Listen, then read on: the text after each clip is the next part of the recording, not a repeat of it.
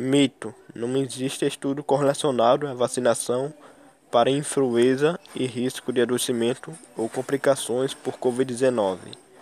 O artigo citado é de 2017, anterior ao surgimento da Covid-19, que foi registrado na primeira vez em dezembro de 2019.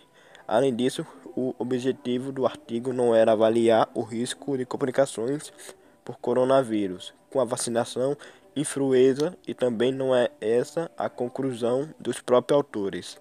Fonte: Ministério da Saúde, maio de 2020.